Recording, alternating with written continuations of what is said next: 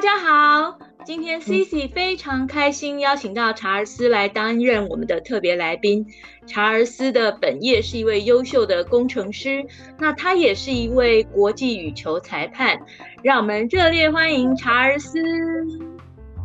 耶、yeah！很很开心啊，其实也很害怕。不要害怕，我们都是那个 后置姐姐是对谈都会很害怕。不会不会，我们这个是很轻松的，我们对象就是一般民众这样子。好，好，那查尔斯可以跟我们自我介绍一下吗？你为什么会从呃一位工程师，然后又同时是一位羽球裁判呢？哦，我呃应该这样说，去介自我介绍就是我就是一个男生，然后台湾人。呃，那其实我们从小到大大概除了读书以外，嗯、我们都会有一些。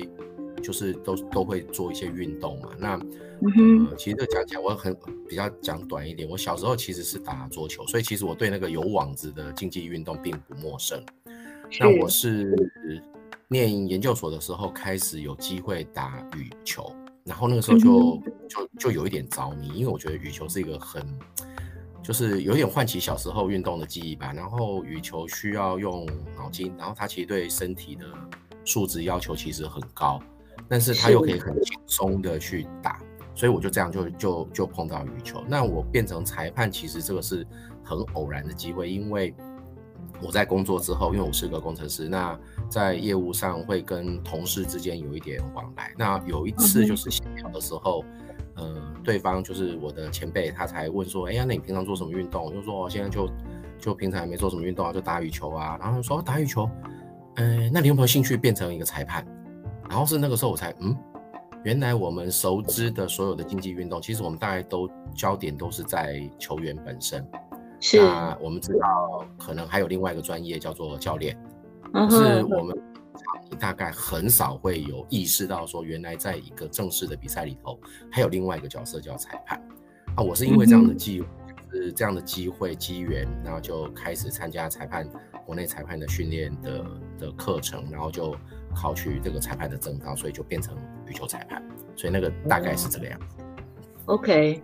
所以其实，呃，以台湾来讲，我觉得你刚才提到就是那种有网子的球。如果说我们小时候来讲的话，像 CC 以前，呃，也是有接触过桌球。桌球大概是少数在有网子的球类里面，我可能还可以呃对打的这个球类运动。其他的有网子的球类运动，我真的就是哎不太行这样子。对，所以我一直对于那种可以这样子打过来又打过去，然后很厉害的那个，不管是球员啊，或者是哎裁判啊，都非。非常的敬佩。那我想请问一下查尔斯，从你知道有可以担任呃可以呃成为羽球裁判的这个讯息，到你正式成为一个羽球裁判，中间大概花了多少的时间呢？其实现在的我，我因为那个是十几年前的事情，其实现在的训练制度已经慢慢比较正轨，因为、嗯、呃有现在有所谓的那个。呃，发裁判证或者是发教练证的管理办法，uh. 那现在就是你必须要参加各专项协会，不一定是羽球，讲的是所有的裁判跟教练，你要参加呃专项协会的课程，那你这个有分学科跟术科，那你呃都通过这个考核之后，那他就会发裁判证或者是发教练证给你。那国内现在就是有三级，就是从 C 级、B 级到国家级，就是 A 级。那如果呃有机会的话，就会有进到亚洲的层级，那再进一步就会进到世界呃单项协会的这个层级。所以是大概不只是羽球，但其他所有的单项运动，他的裁判或者是教练的呃教练没有，裁判的进阶大概都是这样，教练只有在国内的部分。OK。所以你你现在成为羽球裁判到现在已经多久了？我我的西级是有点忘了，大概十七八年了吧。哇，已经可以养一个小孩，养到成人了。对对对，不容易。其实也也不晓得，也不晓得为什么就就突然间就就就这样子。对。那我就我所知哈，因为去年。呃，其实应该是前年，因为疫情的关系，本来大家很期待的这个东京奥运就因为这样延期，然后延期后来到去年，就是可以参与的这个人数也变得很少，就是说他的那个不开不不开放观众进场，那这个呃查尔斯，嗯、因为这个羽球裁判的这个身份的关系，然后很。很令我们羡慕的是，呃，以羽球裁判的身份也有参与，呃，去年等于说延期之后的这个二零二一年的东京奥运哈。那想请问一下，你你你当裁判也当那么久了，那可以跟我们分享，就是你印象最深刻的一场羽球赛事吗？那为什么这一场羽球赛事令你印象深刻呢？哦，呃，去年我去东京是参加帕运。那哦，是帕运，呃，对不起，嗯，是帕，没有没有关系，没有关系，因为其实这个也是一般，也我也是后来开始做裁判才知道，说原来我们除了那个 Olympics 之外，还有一个 Paralympics。那哦，我、呃、我们先插播一下，因为可能真的有很多听众不知道什么是帕运，那你要不要跟我们简单介绍一下什么是帕运？哦，OK，好，其实。呃，奥运众所皆知，这个就不需要解释。但是因为奥运参与的人，嗯、他并没有资格的限制，但是因为这个是个竞技运动，所以参与的人大部分就是我们一般所谓就是没有所谓肢体障碍的一些人的运动员。可是，是呃，事实上有很多呃运动员，他们也许有呃不同程度的肢体障碍。那为了能够让他们也有呃参与国际竞技的机会，所以其实那个。国际帕拉林运动委员会，他们就已经跟奥林匹克委员会整合，所以在、嗯、呃国际性的，不管是呃四年一度的奥运，或者是像在洲际级别，比如说像亚洲有所谓的亚运，那在主办呃这些运动会之后，通常会在一个月左右之后，会把所有的场馆转变成所谓的帕运床的场馆。是，那就会让这些呃有肢体障碍，大部分是肢体障碍的运动员，他们去参加这个比赛。那这个就是所谓的帕运或者是亚帕运。是是，所以其实这个 这个帕运的出发点，我觉得其实非常好哈，因为一些呃我们讲身心障碍人士，其实他们很多在那个运动场上的表现，其实呃不输给我们所谓的肢体正常的一般人，而且他们有时候那个因为身体有一些呃障碍的关系，他们的那个意志力哈。其实是更惊人的。那帕运英文来讲的话，我们就是是 Paralympic Games，或是直接说 Paralympics。那有兴趣的听众可以自己呃，可能更进一步再了解一下这个帕运。所以呃，你最印象最深刻的羽球赛事是去年的帕运吗？哦，诶，帕运有帕运的比赛，其实。我会去参加帕运，呃，或者是说我会参参加所谓的帕拉羽球，其实那个也是另外一个机缘，嗯、就是因为我其实我参加帕拉羽球的很早哎、欸，我在我也是十几年前，那时候在新竹有办一次，那个时候呃还叫做呃残障羽球的年代，在新竹办一次世界残障羽球的锦标赛，那那次我就是还是一个很。很菜鸟的的裁判，那时候就因为在国内嘛，就就被找去担任那个裁判。那我第一次惊讶说，原来有人是坐着轮椅打球的，有人是拄着拐杖打球的。Uh -huh. 那在过了几年之后，在国内有一次机会是让我们去，呃，就是专门为所谓的帕拉羽球的裁判的的在在讲习。那我们那次有机会可以自己去坐那个轮椅，然后才发现到说，其实真的帕拉羽球的选手，他们要付出的心力是更多的。Uh -huh, uh -huh. 那如果你讲印象最深刻，我我必须要这么说，帕拉羽球赛其实对我来讲都是很很特别的经验。那最特别的一场比赛，其实我要讲，应该是我二零一七年到呃苏格兰 Glasgow 去参加世锦赛的时候。那那一场的女单决赛是印度选手对日本选手，那那一场比赛打了一个小时五十分钟，嗯、然后三局的比数都非常接近，都差两分两分两分，都是最后最后的。对，那场比赛是很很印象深刻，因为高强比赛打到最后，真的就是一颗球都不放弃。对对对，一颗球都不放弃。然后真的是打完每一颗球，你可以发现他们都不是在拖延，都不是在那个，就是所以那场比赛如果要讲印象最深刻，应该讲那个。如果其他的观众有兴趣，可以上上 YouTube 去找这个影片，应该是找得到的那一场比赛。嗯，只是你要看一个小时五十分钟。所以你说是二零一七年的那个呃世界锦标赛。世界锦标赛在 Glasgow，OK，对，在对，在图哎，其实这样听起来，你因为这个羽球裁判的身份，其实，呃，这几年大概也游历了不少地方，对不对？哎，没有游历，就是有机会可以去一些地方，但是，嗯，去去当比赛，通常就是比赛，其实不太有时间在外面玩耍，是是。是。不过我觉得也是一个非常好的增广见闻的机会啦，对，对。那我我我又有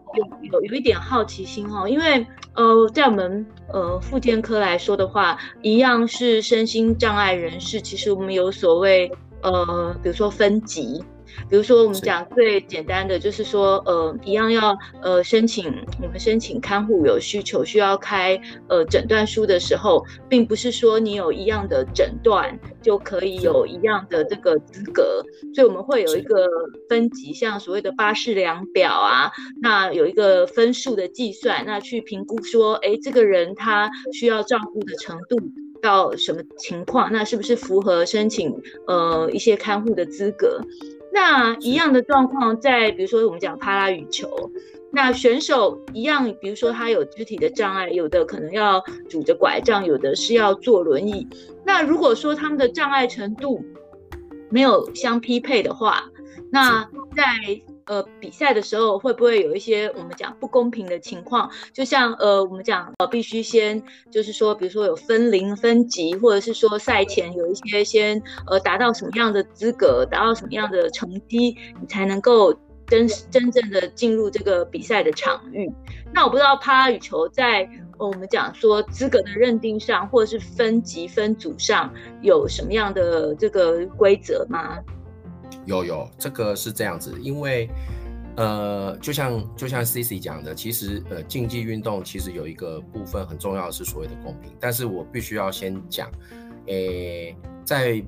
呃帕拉羽球，也就是所谓肢体障碍羽球的这一块哦，其实你只要有障碍，大概都不太能够有所谓的完全公平。但是就像 CC 讲的，其实他们有一个专业的呃人士叫做分级师。那所有的这些呃智障运动员，他们其实都要经过所谓的分级认定，他们会拿到所谓的分级呃卡，把他们判定是哪一个级别。那像呃帕拉羽球来讲的话，是分六个级别，它就有所谓的轮椅轮椅一级、轮椅二级，这两个是属于轮椅羽球，然后会有下肢三级，然后下肢四级、上肢五级跟所谓的矮人。哦，OK，总共有六个级别。那呃。比赛原则上面是分级打，就是会分这六个级别的。可是有的时候因为选手的数量没有这么多，是那他们就会有所谓的并组。哦，但这个并组也也是有规则来来决定的，所以呃基本上不会说你坐着轮椅的人跟呃拄着拐杖的人打。了解，也不会说是你下肢的跟上肢的打，因为这个是完全不用打，因为下肢它就是行动不方便，尤其是是、呃、我们等一下如果呃谈到运动伤害，就是呃运动伤害的时候，还可以再稍微再提一下，你是下肢移动不方便的，你遇到上肢，它就是上肢就是上肢有障碍，但是它下肢是没有问题的，那个是完全不需要打，因为你一定打不赢的。是是，所以你就是说，它的分级竞赛这部分就会按照你的呃程度去做。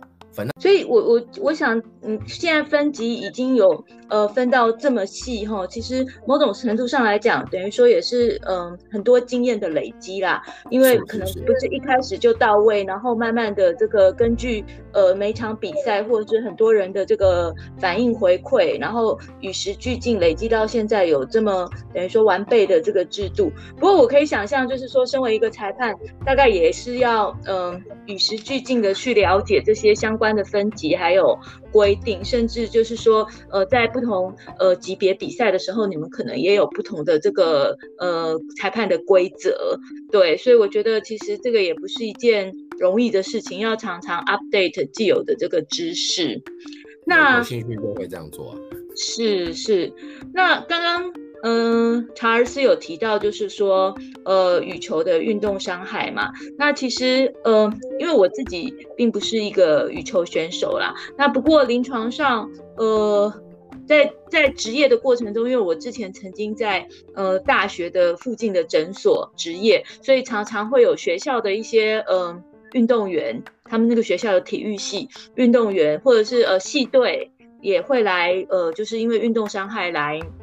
来就诊。那一般来讲，呃，打羽球比较常看到的运动伤害，大概就是像呃下肢的话，就是有那个 Achilles tendon rupture，就是阿基里斯肌腱断裂，或者是说前十字韧带断裂，然后膝盖半月板撕裂，然后再来就是有一些会有像呃呃脚部足部指骨骨折的情况。那呃感觉起来就是说，嗯、呃，很多时候是呃嗯热身不够。那有一些部分是就是在呃比赛的快要结束的时候，那通常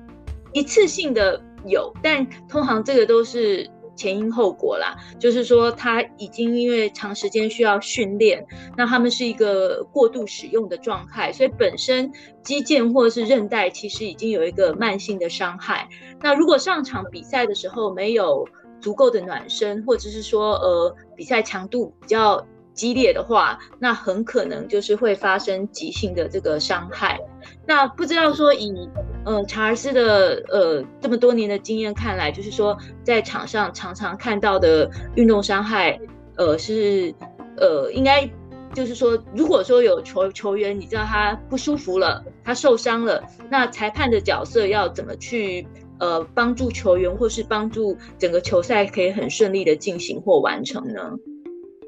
呃，裁判的养成里面，在规范里，其实对于球员受伤、场上的受伤这件事情是呃很重要的一部分，我们必须要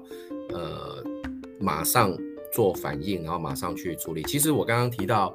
呃，二零一七年我去 Glasgow 的时候，其实我有一场比赛就是遇到了球员在场边、在场上受伤的状况，而且他就是呃。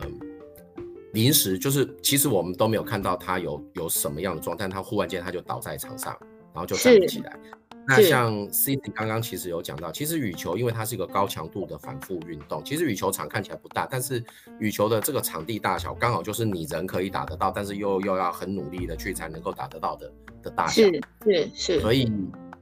呃。就像你刚刚讲，我们先把它区分来，就是说有呃所谓的职业运动员，或者是准职业运动员跟专业运动员好了。那另外一个就是我们一般的业余的，我们的一般呃打球做运动或者是兴趣这样子的的情况，先把它区分。在专业运动员身上，大部分会发生的急性伤害，应该最常见的就是刚刚 Cici 有讲到的，就是阿基里斯腱断掉。那至于其他的部分，他在场上的不舒服，其实大部分都是长时间累积的结果，不管是膝盖或者是手肘。那 Cici 其实刚刚也都讲了，其实羽球大部分的呃运动伤害都大部分啊，大部分是在下肢，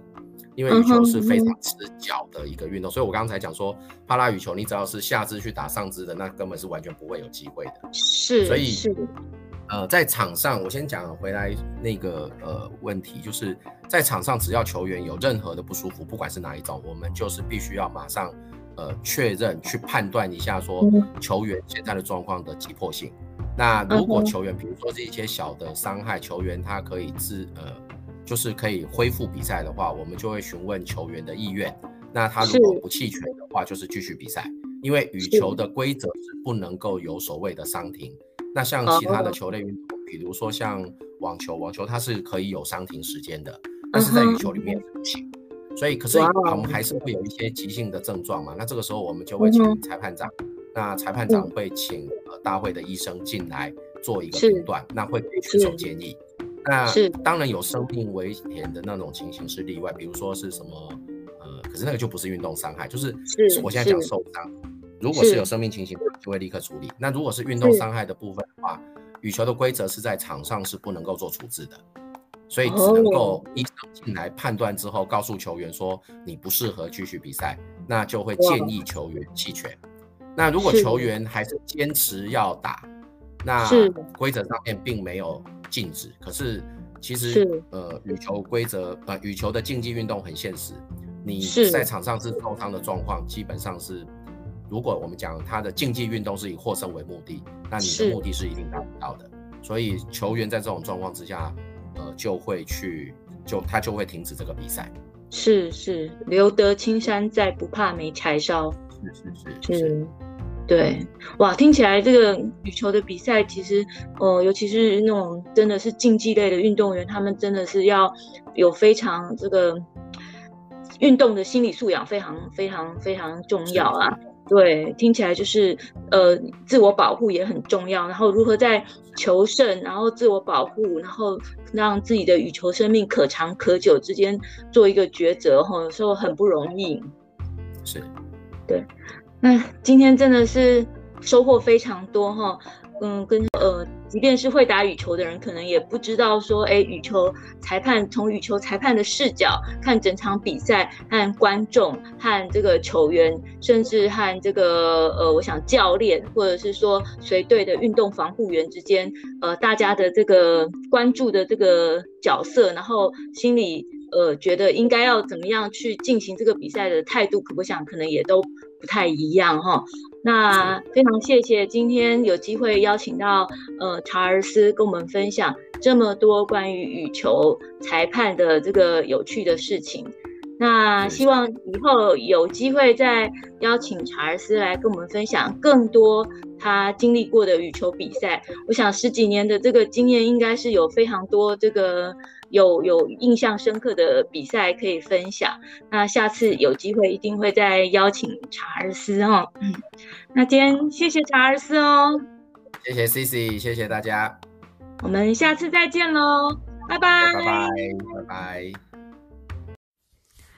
今天的分享就到此告一段落，希望大家会喜欢，我们下次见。